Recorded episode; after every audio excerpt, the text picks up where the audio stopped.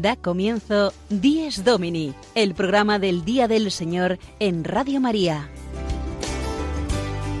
Un espacio dirigido por el Padre Mario Ortega y su equipo de colaboradores. Un tiempo para compartir la alegría del discípulo de Cristo que celebra la resurrección de su Señor.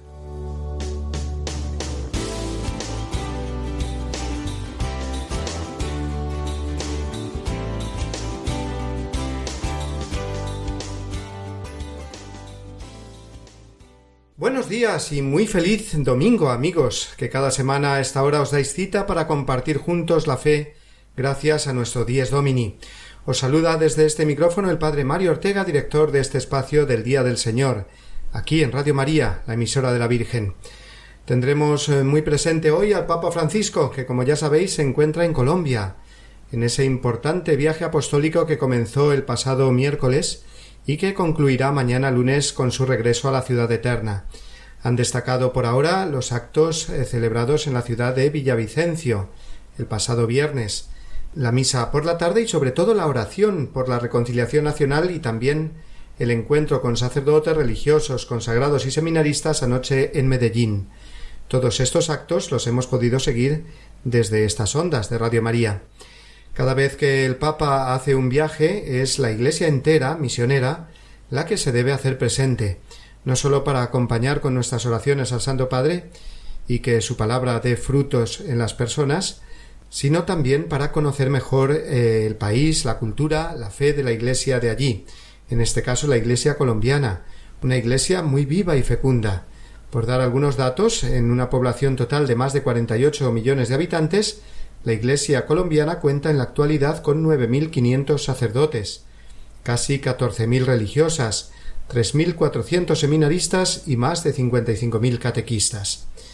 Y además hay hermanos colombianos por tantas partes del mundo. En España tenemos una importante comunidad colombiana muy numerosa y muy participativa también en nuestras celebraciones litúrgicas, e igualmente muchos sacerdotes de Colombia que ejercen su ministerio en España. A todos ellos los recordamos hoy, los tenemos muy presentes, tenemos muy presente a Colombia, con motivo de esta visita del Santo Padre, rezamos por el proceso de paz que están viviendo y también nos acordaremos de la nación vecina, Venezuela, necesitada hoy urgentemente de esa paz en la sociedad. Tendremos la ocasión de dialogar hoy con representantes tanto de la comunidad colombiana como de la venezolana.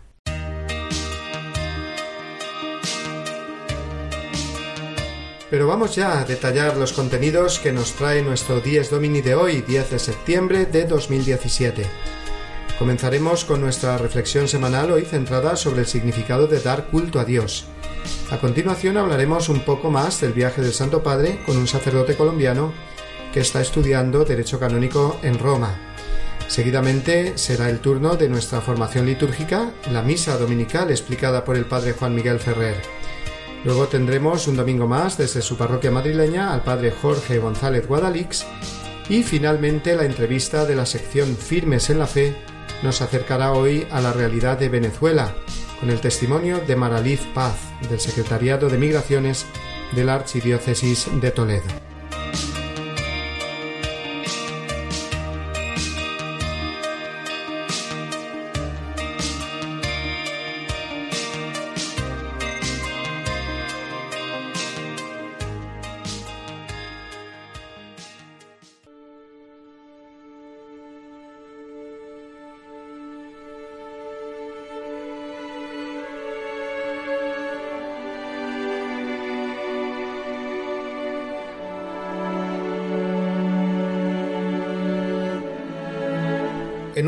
Reunión con padres de niños y jóvenes de confirmación se me ocurrió comenzar a hablar de la importancia de la misa dominical, preguntando a los presentes, así a quemarropa, ¿por qué vienes a la misa los domingos?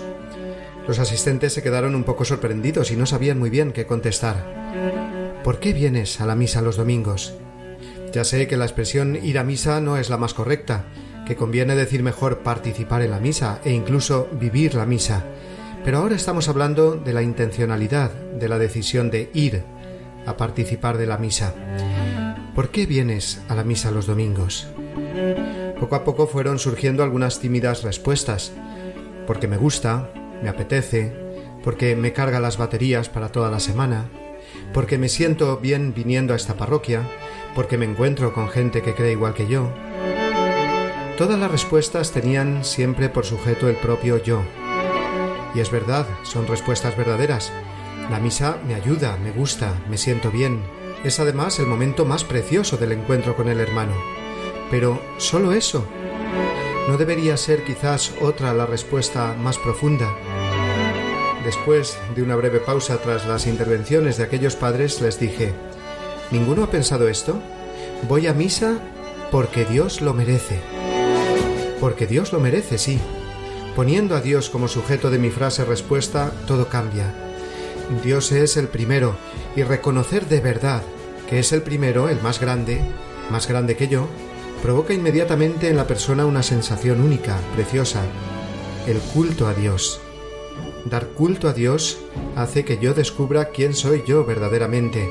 Dar culto a Dios significa reconocerlo como infinitamente grande, y su grandeza no me empequeñece, sino todo lo contrario. Ser hijo de un reino hace precisamente al hijo más pequeño, sino más grande. Dar culto a Dios significa ahondar en este descubrimiento de la grandeza de Dios, adorarlo por ello, decirle muchas veces, qué grande eres, contemplando la belleza de la creación o los misterios más maravillosos del amor humano.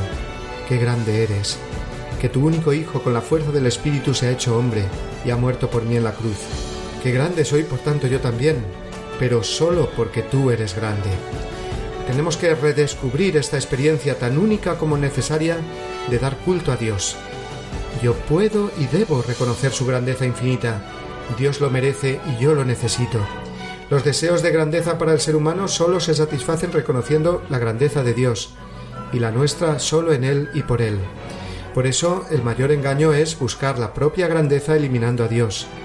El que así lo hace, en realidad, se queda muy pequeño, diminuto, porque se convierte en una criatura sin su Creador infinitamente grande. Se convierte en un huérfano que rechaza a su Padre Dios, en un príncipe frustrado porque no conoce que su Padre es el Rey del universo. Dar culto a Dios es vivir esta maravillosa experiencia de reconocer una y otra vez su grandeza. ¿Por qué vienes a la misa los domingos? Porque Dios lo merece y porque la misa es el momento en el que Dios recibe más culto, el momento en el que se muestra más grande, y yo así lo quiero reconocer.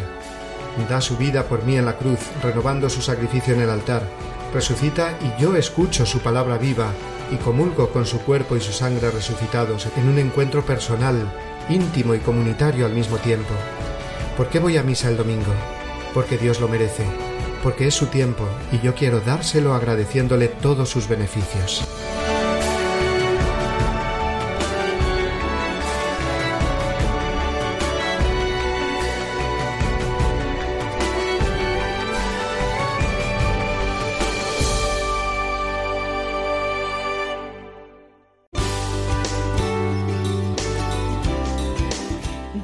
Domini, el programa del Día del Señor en Radio María.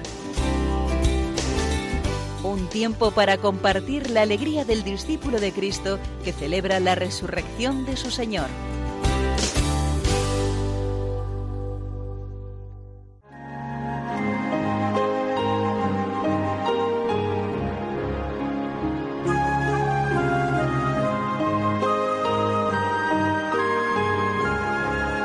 Cristo, alegría del mundo, resplandor de la gloria del Padre.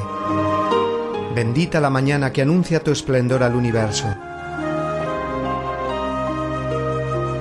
En el día primero tu resurrección alegraba el corazón del Padre. En el día primero vio que todas las cosas eran buenas porque participaban de tu gloria. La mañana celebra tu resurrección y se alegra con claridad de Pascua. Se levanta la tierra como un joven discípulo en tu busca, sabiendo que el sepulcro está vacío. En la clara mañana tu sagrada luz se difunde como una gracia nueva. Que nosotros vivamos como hijos de luz y no pequemos contra la claridad de tu presencia.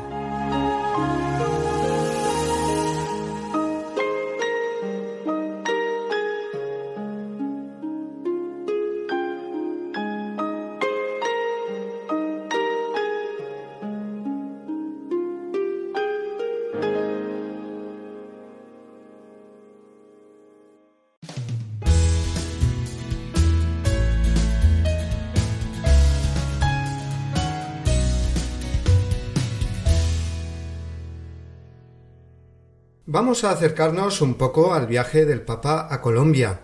En concreto, vamos a escuchar algunas de las palabras del mensaje que él dirigió antes eh, de salir de Roma y que explica un poco el motivo de su visita. Y después tendremos el testimonio directo de un sacerdote colombiano que reside en Roma y que nos va a contar un poco más en detalle cosas de esta visita. Escuchemos algunas frases del Santo Padre sobre su viaje.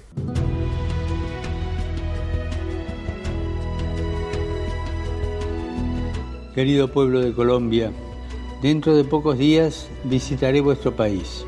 Iré como peregrino de esperanza y de paz para celebrar con ustedes la fe en nuestro Señor y también para aprender de vuestra caridad y vuestra constancia en busca de la paz y la armonía.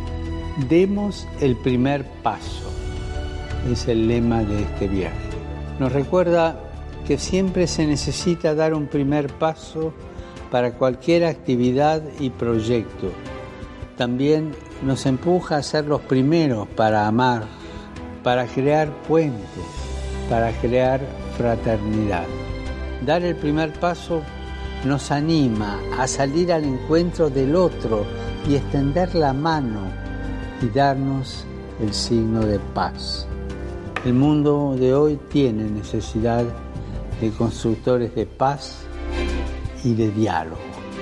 También la Iglesia está llamada a esta tarea, a promover la reconciliación con el Señor y con los hermanos.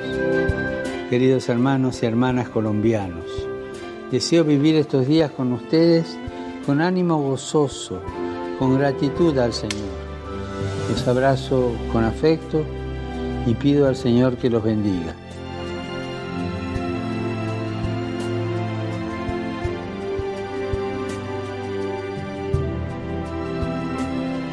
Pues para hablarnos precisamente de Colombia eh, en un sentido muy personal, tenemos aquí con nosotros al padre Nelson Gómez, que debo decir que aquí en Roma pues es colaborador de la parroquia donde estoy yo, en Ostia. Así que lo conozco mucho, lo quiero mucho y le he pedido por favor que nos cuente cómo es el ambiente allí, porque precisamente ha venido hace una semana. Ha estado un mes con su familia y en unas vacaciones muy merecidas. Y ahora que ha ido el Papa para allá, Nelson, pues tú te has tenido que venir para empezar aquí de nuevo tus estudios. Buenos días. Bueno, buenos días a todos queridos oyentes de Radio María. Gracias Padre Mario por esta oportunidad que me ha dado de poder contar una experiencia cercana de todo el, pueblo colombiano sobre la visita del Santo Padre a nuestro querido país en un momento tan importante, pero que sabemos que la visita del Santo Padre trae consigo alegría y esperanza. Y qué bueno verdaderamente unirnos a esa palabra del profeta cuando dice, qué hermosos son los pies del mensajero que anuncia la paz. Y Francisco ha venido a Colombia a eso, a anunciar la paz, a anunciar la esperanza de que todo puede ser nuevo, de que todo pues, puede ser diferente. Y como dice el lema, que, es tan importante y tan providencial en este momento, el lema de su visita fue precisamente demos el primer paso. Y es necesario verdaderamente, queridos oyentes, dar ese primer paso. Y el pueblo colombiano, eh, nosotros lo hemos experimentado. Dar el primer paso en el perdón, dar el primer paso en la reconciliación y ante todo, dar un primer paso en la conversión. Acercarnos a Jesús, que es la fuente de gracia y misericordia. Recuérdanos, Nelson, por favor, eh, los actos que ya han tenido lugar en estos días y los que tendrán lugar hoy, que es el último día de la visita del Papa, puesto que mañana ya regresa aquí a Roma. Bueno, el Santo Padre eh, llegó el pasado miércoles 6 de septiembre a Colombia. Lo ha hecho precisamente en la ciudad de Bogotá. El día, el día 7 ha tenido un gran encuentro con todos los obispos de Colombia. Eh, luego se ha reunido el Santo Padre con el señor presidente de la República. El día 8 ha hecho, yo considero, uno de los, de los momentos más emocionantes y más emotivos para todo el pueblo colombiano. En la ciudad de Villavicencio ha beatificado a dos mártires colombianos, al Monseñor Jesús Emilio Jaramillo, que en ese tiempo era vicario apostólico de Arauca, secuestrado y asesinado en 1989, y al padre Pedro María Ramírez, llamado habitualmente entre nosotros el gran mártir de Armero, asesinado el 10 de abril de 1948. Posteriormente, el Santo Padre eh, visitó la ciudad de Medellín. Allí ha tenido un encuentro con sacerdotes, con religiosos, con consagrados, pero ha tenido un gesto muy bonito. No solamente ha querido reunirse con, los sacerdotes, con los religiosos, sino que ha querido reunirse con todas las familias. Y yo considero que es un, es un acto tan grande y tan, tan valioso para todos nosotros los consagrados. Y por último, el gran encuentro en la ciudad de Cartagena, que eh, visitará las reliquias de San Pedro Claver y posteriormente tendrá un encuentro prioritario, lo llamamos así, eh, la prioridad del Santo Padre en Cartagena serán las comunidades pobres. Qué bueno, yo me acuerdo una vez estar allí en Cartagena de Indias, visitar eh, la tumba de San Pedro Claver, gran misionero español, así que nos sentimos de verdad unidos y, y muy en comunión con la Iglesia colombiana, ahora visitada por el Santo Padre. Pues muchísimas gracias, Nelson. Eh, seguro que tienes eh, pues mucha alegría, eh, como la estás demostrando, de que el Papa esté allí en tu país. ¿Qué nos puedes decir así de anecdótico que viviste tú los días previos de venirte ya muy cercana a la visita del Papa? Bueno, de pronto algo, algo muy importante cuando se reunió el Santo Padre en la ciudad de Villavicencio. mi, mi, familia, parte de mi familia, vive en, en esta ciudad y el Santo Padre ha tenido una Eucaristía a las 9 y 30 de la mañana en Villavicencio. ¿Eso qué ha implicado? De que la gente se tuviera, tuviera que entrar al sitio donde, donde celebró la misa a las 7 de la noche del día anterior. Y, me han contado mi familia que ha tenido esa experiencia, que han entrado a las 8 de la noche más o menos han entrado y han pasado toda la noche en vigilia esperando precisamente eh, la, la, Eucaristía. Y me comentaba la familia que no podían llevar ni sombrillas, ni camping, absolutamente nada. Solamente por, por, la seguridad del Santo Padre, solamente era permitido llevar una gorra. Y bueno, qué rico que, que esta querida ciudad y que todos estos queridos compatriotas, estos colombianos, hayan tenido esa oportunidad de encontrarse con el Santo Padre. Las ciudades Padre Mario y queridos oyentes, hermosas. Eh, Bogotá, eh, caracterizada por, por ser una ciudad grande, pero limpia, bonita, vallas Padre por todos lados, eh, frases, los medios de comunicación han hecho, han hecho un, una gran, un esfuerzo extensivo de información. Medellín, hermosísima como siempre, Cartagena no se diga, y Villavicencio, que prácticamente dentro del grupo de ciudades es la única que el Santo Padre ha visitado por primera vez. Muy bien, pues oye, nos lo has contado con tanta pasión que nos da la impresión de haber estado allí, de estar allí con el Santo Padre. Te lo agradecemos muchísimo, Nelson, y deseamos lo mejor eh, para el pueblo colombiano y para ti, que ahora pues has sido enviado por tu obispo para estar aquí estos años formándote en Roma y luego poder servir mejor a las comunidades colombianas eh, a las que el Señor te envíe. Muchísimas gracias, Padre Nelson, y que Dios te bendiga. Gracias, Padre Mario, a usted y gracias a ustedes, queridos oyentes de Radio María.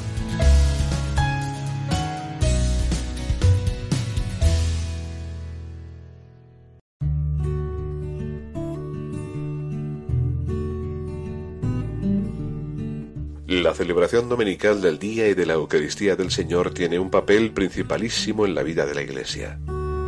El domingo, en el que se celebra el misterio pascual por tradición apostólica, ha de observarse en toda la Iglesia como fiesta primordial de precepto. Catecismo de la Iglesia Católica, número 2177.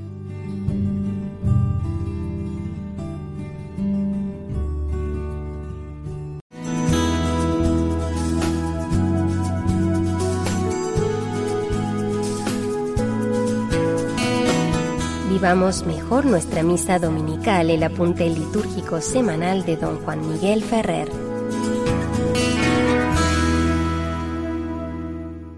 Un saludo desde las ondas de Radio María a todos los que nos escuchan.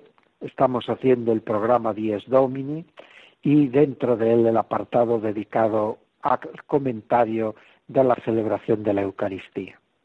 En nuestro último programa habíamos estado viendo y respondiendo algunas preguntas sobre la presentación de los dones.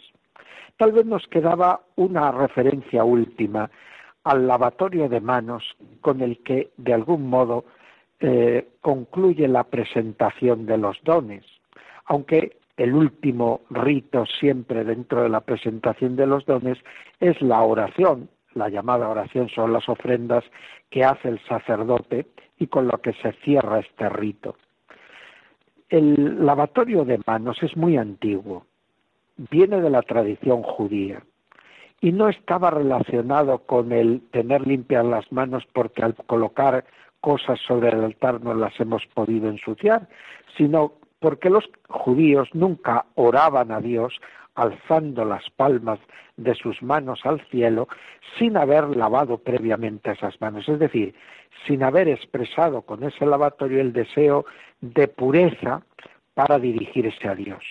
El judío era muy consciente de que si quería hablar a Dios tenía que hacerlo con un corazón limpio de pecado y que había que pedir perdón a Dios antes de hablar a Dios y por eso se lavaban las manos. Los cristianos al principio eran reticentes a este gesto porque les parecía muy judío, pero luego se dieron cuenta de que había en él una expresión de unos deseos de obtener la purificación que luego Cristo nos iba a conceder a través del misterio de la cruz en su muerte y resurrección y que se actualizaba en cada Eucaristía. Por eso terminó imponiéndose el que en toda la Iglesia, tras la presentación de los dones y antes de dirigir primero la plegaria eucarística a Dios, se lavaban las manos. Cuando se introdujo en tiempos de San León, más o menos, la oración sobre las ofrendas,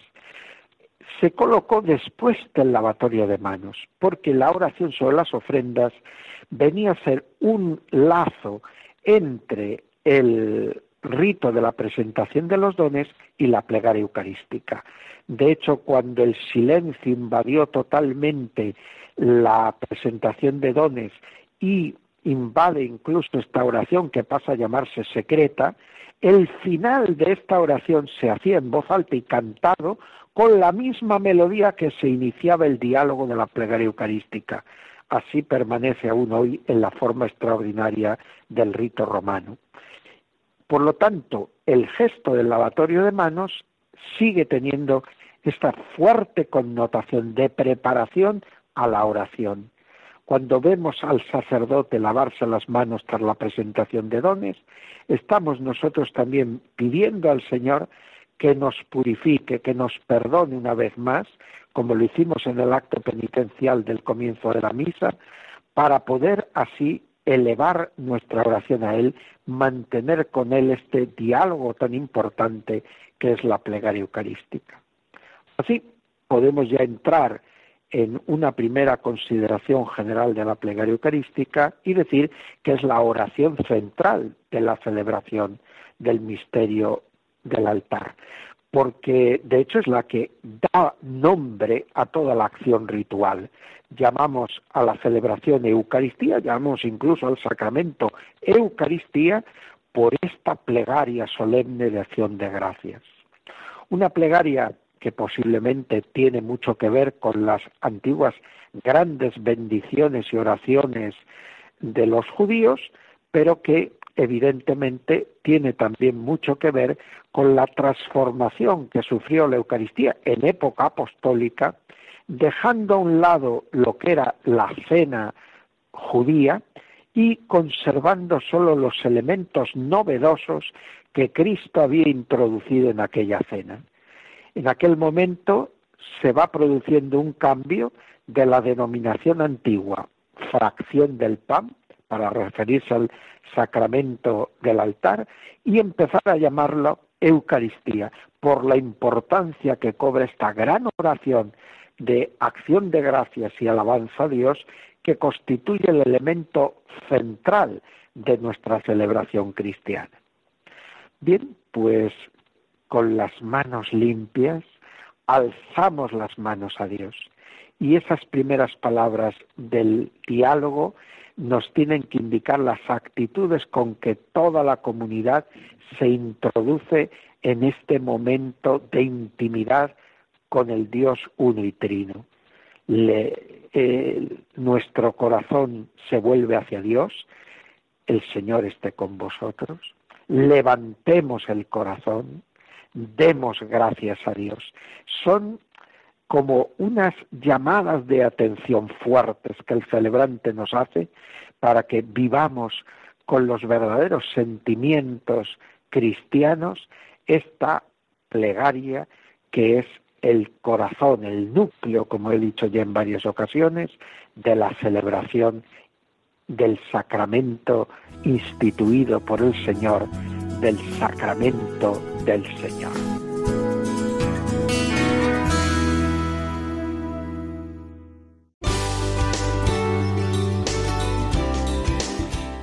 Domini, el programa del Día del Señor en Radio María.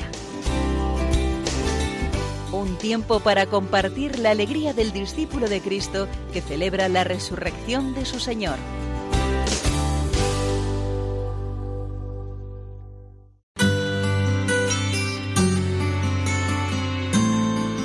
El domingo desde mi parroquia, la reflexión semanal del Padre Jorge González Guadalix.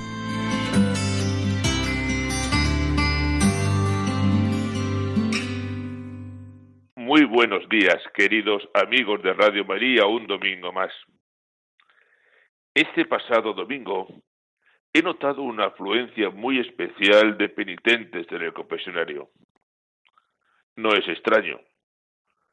No me digan por qué, pero lo cierto es que en verano se relajan bastante las buenas costumbres. Los niños desaparecen de la misa parroquial, hay buenas prácticas de la parroquia que sufren un paréntesis estival y hasta nos abandonamos en la cosa de cuidarnos para encontrarnos al final del verano con esos kilos de más que nos ponemos a rebajar como locos. Por otro lado, las vacaciones hacen que en las parroquias haya una cierta escasez de sacerdotes y yo sé que en los lugares de veraneo confesarse o no es fácil o cuesta más. El hecho es que nos presentamos en septiembre en muchos casos necesitados de una buena puesta a punto. Por más que el calendario diga que el año nuevo comienza cada uno de enero, la sensación que todos tenemos es que comenzar a comenzar lo hacemos cada año en septiembre. Los niños se van al cole, los mayores retoman sus trabajos cotidianos y hasta los jubilados se apuntan a las distintas actividades posibles. También en la parroquia septiembre es mes para poner en marcha todas las cosas.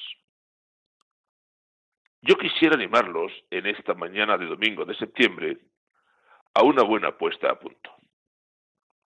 No me voy a meter en lo corporal, ese régimen que retorna de cuando en cuando y al que un servidor debería apuntarse. Ni seré yo quien insista en la necesidad del ejercicio y el paseo, que también hay que hacerlo. Pero sí les voy a sugerir que inicien el curso con una buena confesión. El sacramento de la reconciliación supone para el creyente dos cosas esencialmente. Por un lado, es respuesta a la llamada de Dios para que pidamos perdón y nos reconciliemos con Él. Cristo mismo acoge nuestros pecados, escucha, abraza y perdona a través del ministerio sacerdotal. Cuántas infidelidades, cuánta tibieza, cuánto pensar en uno mismo olvidándonos del prójimo. Qué vidas anodinas en las que Dios apenas ocupa una pequeña esquinita. Por eso pedimos perdón, porque reconocemos el pecado y queremos cambiar con la ayuda de la gracia. Y aquí vamos a la segunda parte.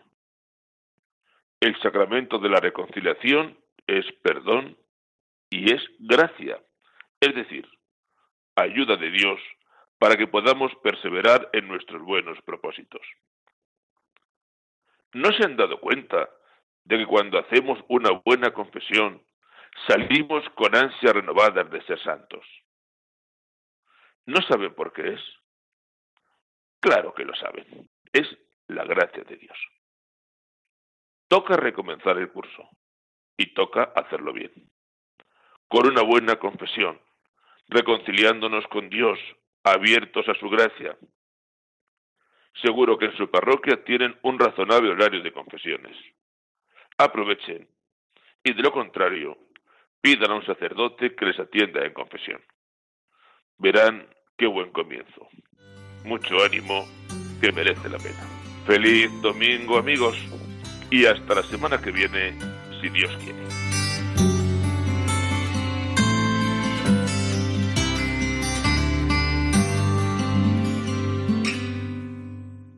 De estar muy atentos hoy en la misa a lo que nos dirá el apóstol San Pablo en la segunda lectura. Es una lectura breve de la carta a los romanos, el capítulo 13, en los que el apóstol nos ofrece frases tan lapidarias como estas. A nadie le debáis nada más que amor, o amar es cumplir la ley entera. Qué maravilla, a nadie le debáis nada más que amor. Cuando hablamos de deudas, normalmente siempre pensamos en los dineros o préstamos que debemos, en las letras o hipotecas que tenemos que ir pagando cada mes. Eh, las deudas, por tanto, son algo nada agradable en nuestra vida, ¿verdad? Se convierten en una preocupación constante, la de saldar la deuda. Sin embargo, la palabra de Dios nos dice que hay una deuda buena, santa. A nadie le debáis nada más que amor.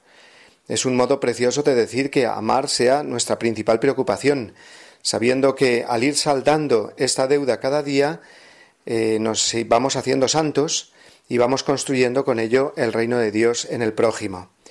El que no paga sus deudas materiales ha de hacer frente tarde o temprano a las leyes que le obligan a hacerlo, porque es un deber de justicia. Por lo tanto, siguiendo esta lógica, San Pablo considera el amor verdadero como el cumplimiento de todas las leyes juntas. Amar es cumplir la ley entera, porque el que ama vivirá con paz y perfección la ley moral.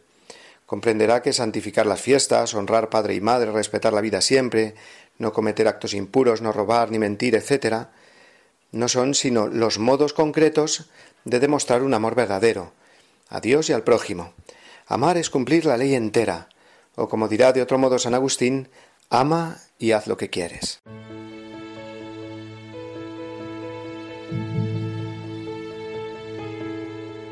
Señor, haz de mí un instrumento de tu paz, que allá donde hay odio, yo ponga el amor, que allá donde hay ofensa, yo ponga el perdón, que allá donde hay discordia, yo ponga la unión, que allá donde hay error, yo ponga la verdad, que allá donde hay duda, yo ponga la fe, que allá donde hay desesperación, yo ponga la esperanza.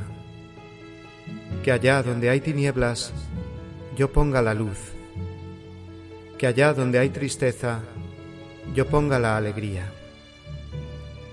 Oh Señor, que yo no busque tanto ser consolado cuanto consolar, ser comprendido cuanto comprender, ser amado cuanto amar, porque es dándose como se recibe, es olvidándose de sí mismo como uno se encuentra a sí mismo, es perdonando como se es perdonado es muriendo como se resucita a la vida eterna. San Francisco de Asís.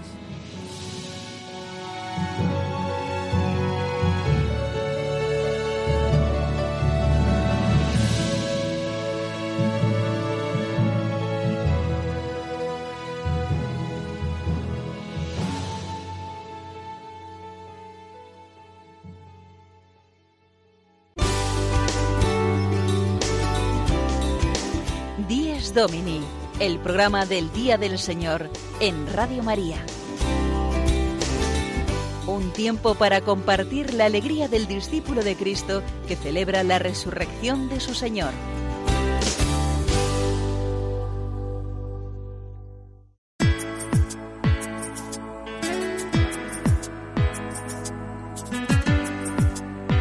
Firmes en la Fe, la entrevista semanal a cargo del Padre Juan Francisco Pacheco.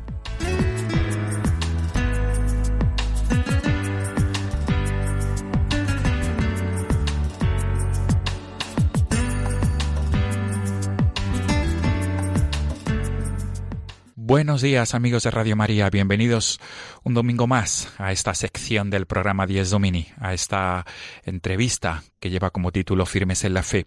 Hoy es domingo 10 de septiembre y celebrábamos el pasado día 8 viernes la festividad de la Natividad, del nacimiento de nuestra Madre la Virgen María.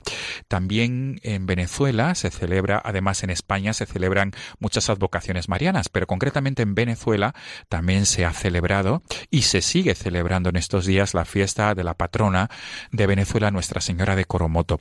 Todos los oyentes saben la situación adversa que está viviendo aquel país eh, latinoamericano en los últimos meses. Concretamente, el pasado 4 de agosto, la Santa Sede se, se pronunció ante la grave situación que vive Venezuela, pidiendo a todos los actores políticos y en particular al gobierno que se asegure el pleno respeto a los derechos humanos y de las libertades fundamentales, como también de la vigente Constitución, decía el documento emitido por la Santa Sede el pasado viernes 4 de agosto.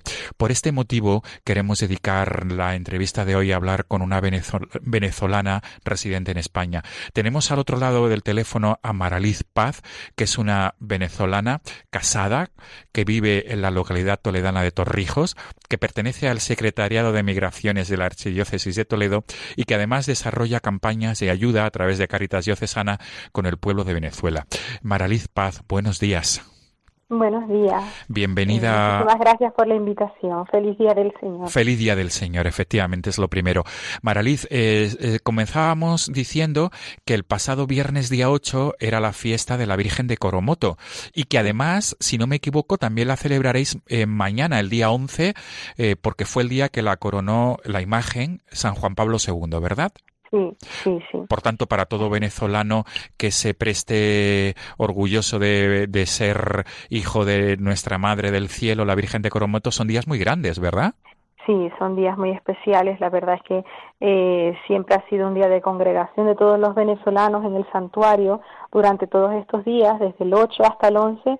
Eh, día de, días de fiesta, de vigilias, de, de conciertos, de mucha alegría, porque es nuestra madre, nuestra madre, la patrona de Venezuela y, y, la madre de Dios y por supuesto nuestra. Por supuesto, Maraliz. Efectivamente, Maraliz, ¿tú cuánto tiempo llevas en España y cuál fue el motivo de llegar a España? Eh, mi esposo y yo tenemos ya mm, cuatro años aquí en España y bueno, mm, la situación del país, como muchísimos venezolanos que nos ha obligado a, a salir eh, y esto se ha convertido ya en un éxodo. Eh, salimos de Venezuela en el año 2013 porque veíamos que la situación se iba a peor.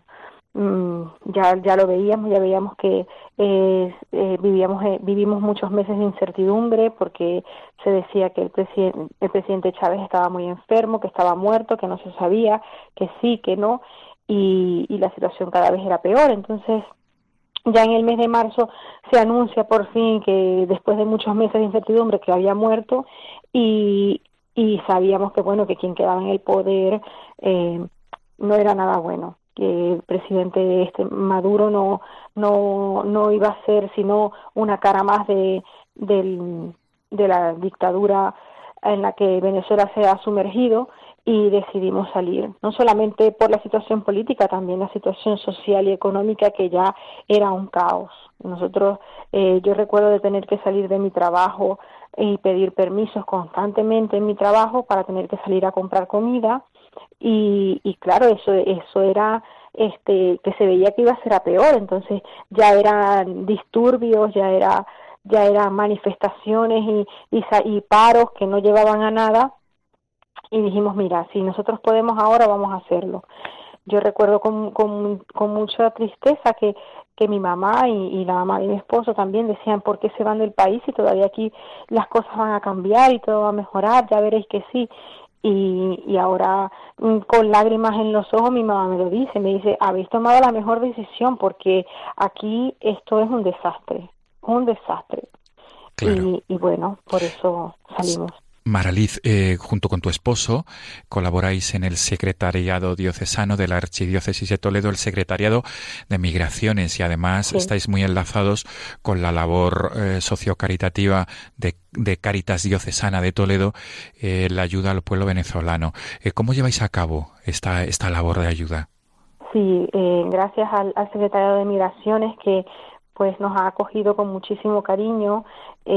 nosotros estamos trabajando eh, junto a don José María Cabrero, que es el delegado episcopal de, de Caritas Diocesana de Toledo, en todo lo que pueda ser ayuda para los venezolanos. En un principio eh, éramos eh, cinco o seis venezolanos los que no, nos encontramos para, para compartir y, ya somos un grupo de más de 200 eh, que, que pues que quieren eso, compartir eh, las alegrías y las penas de, de, los venezolanos que hemos tenido que salir, porque todos hemos salido por la misma situación.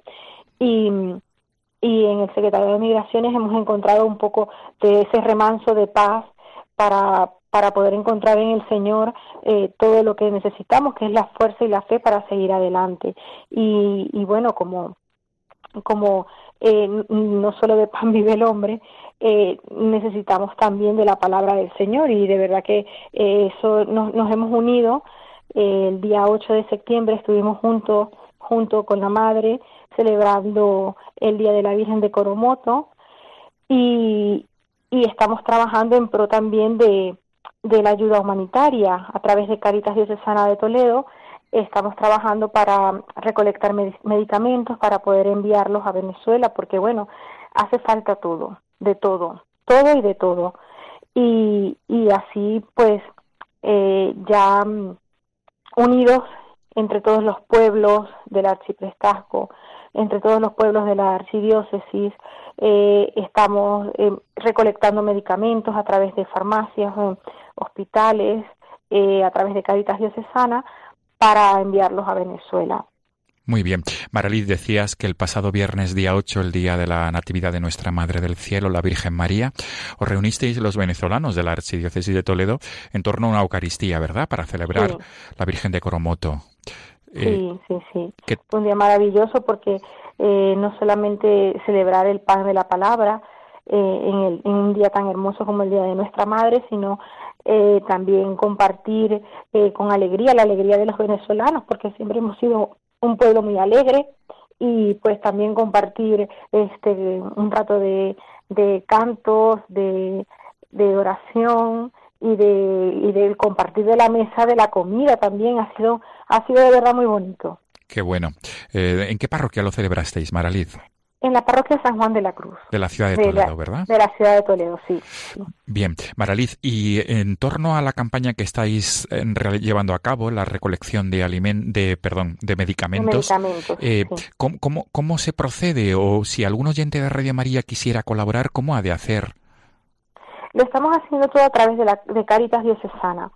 Eh, todo el que quiera colaborar eh, de alguna u otra manera, pues lo puede hacer a través de, la, de Caritas Diocesana de Toledo, eh, así bien sea llevándolo, llevando los medicamentos, eh, especial, bueno, se pide todo, quiero decir, desde una gasa hasta, hasta medicamentos para la tensión, para la presión arterial, eh, son importantes. Así que cualquier ayuda es buena, la, puede, la pueden llevar a, a la sede de Caritas y decir esto es para Venezuela y ya ellos lo están organizando. Y, y a través de, el delegado episcopal, don José María Cabrero, que es el que está organizando toda la, la actividad. Lo hemos querido hacer así para que para que sea algo institucional y que las, las personas confíen que esto pueda llegar a, a, su destino. Claro, claro. Maraliz, eh, ¿tenéis esperanza porque cambie el rumbo de la situación en Venezuela? Sí, creo que todos todos los venezolanos hemos sido siempre muy positivos, muy eh, llenos de, la, de, fe y de esperanza y no, no perdemos, no perdemos la fe. Sabemos que son momentos muy difíciles, pero como dicen que en los momentos, eh, el momento más oscuro de la noche cuando ya se acerca el amanecer. Así que para nosotros, eh, pues la fe es lo primero y la esperanza de que vamos a salir, sí, de que se tiene que salir. Ya vemos que el mundo está hablando, que los gobiernos están hablando y están eh, dando su apoyo a, Venezuela, que el Papa Francisco también lo ha, lo ha, lo ha pedido así, así que lo que esperamos es que sí, sí tenemos mucha fe y desde aquí, desde, desde el grupo de venezolanos en, en Toledo, también tenemos mucha fe, mucha esperanza de que podemos dar nuestro granito de arena, así no estemos allí por hacer algo por nuestro país y, que Dios no nos, no nos va a abandonar, no nos va a abandonar y que si hemos tenido que pasar por esto, por, por errores del pasado, pues que, que también vamos a salir. Tenemos mucha fe y sabemos que sí, que el Señor nos va a ayudar y que esto tiene que acabar en cualquier momento. Pues desde aquí, Maraliz, también una oración por vosotros. Invitamos a todos los oyentes de Radio María que apoyen con la oración, con la comunión de los santos al pueblo de, Venezuela y también a todos aquellos que estáis fuera de vuestra tierra, de vuestro, de vuestro suelo patrio, que tuvisteis que dejarlo no por gusto, ¿verdad?, sino por necesidad. Sí, sí, nadie, ha dejado Venezuela. De hecho, cuando nos reunimos y hablamos entre nosotros en el grupo, todos con lágrimas en los ojos decimos lo mismo.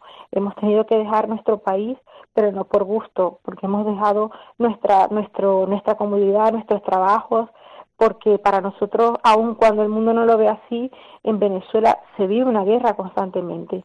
Y, y, es eso, es salir de allí por la necesidad de encontrar un mundo mejor. Desde luego. Maraliz Paz, eh, venezolana residente en la provincia de Toledo, en la localidad de Torrijos, perteneces al Secretariado de Migraciones de la Archidiócesis de Toledo y desde tu labor en el Secretariado de Migraciones haces de lazo de unión con los venezolanos que se, os encontráis en España y con los que se y con tu país, con Venezuela, concretamente en, diferentes campañas de ayuda y esta última que está llevando a cabo ayuda de medicamentos. Mil gracias por atendernos en esta mañana de domingo, domingo 10 de septiembre y mañana, si Dios quiere, día 11 también será un día importante, ¿verdad? Para el, para el venezolano. Para nosotros es un día muy importante porque San Juan Pablo II eh, coronó a la Virgen de Coromoto como patrona de Venezuela ese día. Así que también lo celebramos eh, con muchísimo amor. Pues todo lo mejor, Maraliz Paz, os encomendamos y sobre todo ante Nuestra Señora, la Virgen de Coromoto. Feliz Día del Señor, Maraliz. Feliz día, feliz día para todos. Hasta pronto. Hasta luego. Amigos de Radio María, nos despedimos y nos volvemos a encontrar el próximo domingo Dios mediante. Hasta entonces.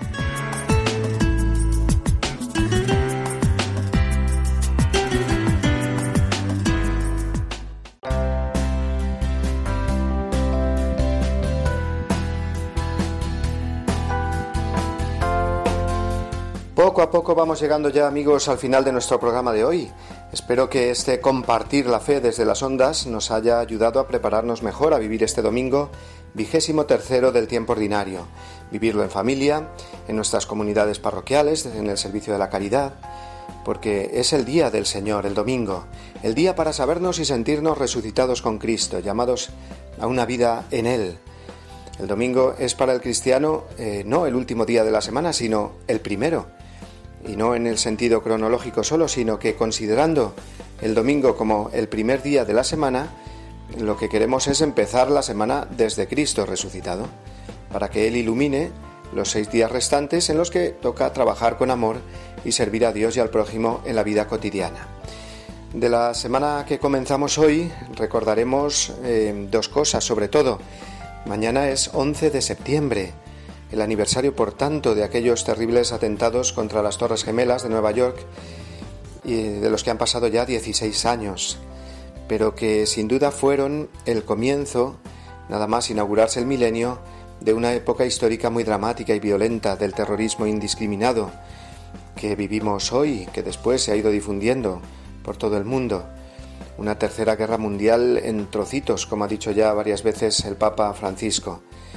Renovemos, por tanto, mañana 11 de septiembre nuestra esperanza en el Dios de la paz y en ese amor al prójimo, que es la única pero la más eficaz arma de la que disponemos los cristianos. Y el otro evento a recordar esta semana será la celebración litúrgica de la exaltación de la Santa Cruz, el jueves día 14. Es como un reflejo eh, del Viernes Santo. justo cuando nos encontramos, si os fijáis, a una altura del año equidistantes entre la Pascua de este año y la del año que viene. Por lo tanto, la Iglesia quiere que no se nos olvide a los cristianos que por la Santa Cruz y solo por ella Dios ha redimido al mundo.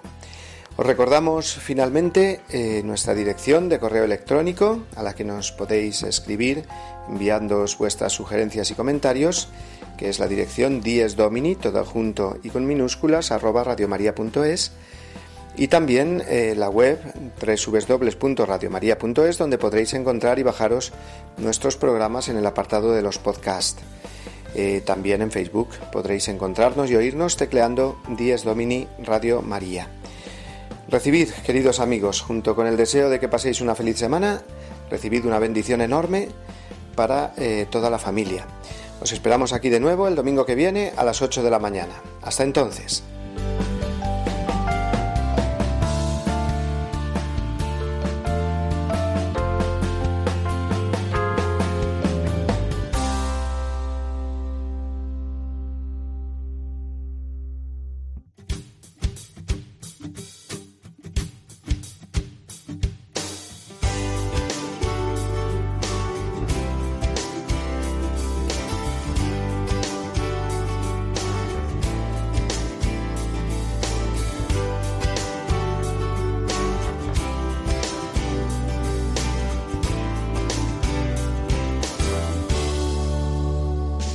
Y así termina Días Domini, el programa del Día del Señor en Radio María. Un espacio dirigido por el Padre Mario Ortega y su equipo de colaboradores. Un tiempo para compartir la alegría del discípulo de Cristo que celebra la resurrección de su Señor.